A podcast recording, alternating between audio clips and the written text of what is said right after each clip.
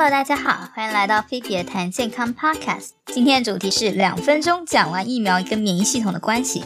那我们就开始吧。在一般自然的情况下呢，当人体第一次接触到外来的病原体，我们身体首先会派出先天免疫系统去消灭它。当先天免疫系统的巨噬细胞跟树突细胞消灭这些病原体之后呢，他们会把这些病原体的杂渣贴在自己的细胞表面上，然后这些巨噬细胞啊跟树突细胞就会跑到淋巴结，展示这些战利品给所有的 B 细胞跟 T 细胞看，活化后天免疫系统。接下来呢，每个 B 细胞跟 T 细胞就会来认亲。如果杀手 T 细胞呢认到了碎片，它就会分裂，一部分变成了记忆细胞，另外一部分呢就出去。离开淋巴结到身体里面去，把所有有这个碎片的细胞都打爆。那如果助手 T 细胞呢认到了这个碎片，它会释放出一种化学物质，帮助活化杀手 T 细胞跟 B 细胞。如果 B 细胞认到了这个碎片呢，它就会开始分裂，一部分也是变成记忆细胞，另外一部分会变成浆细胞。然后这些浆细胞就会开始制造 IgM 抗体，大概会在被感染的第七天到第十天达到峰值，之后就会转为制造 IgG，让抗体的价效更高。然后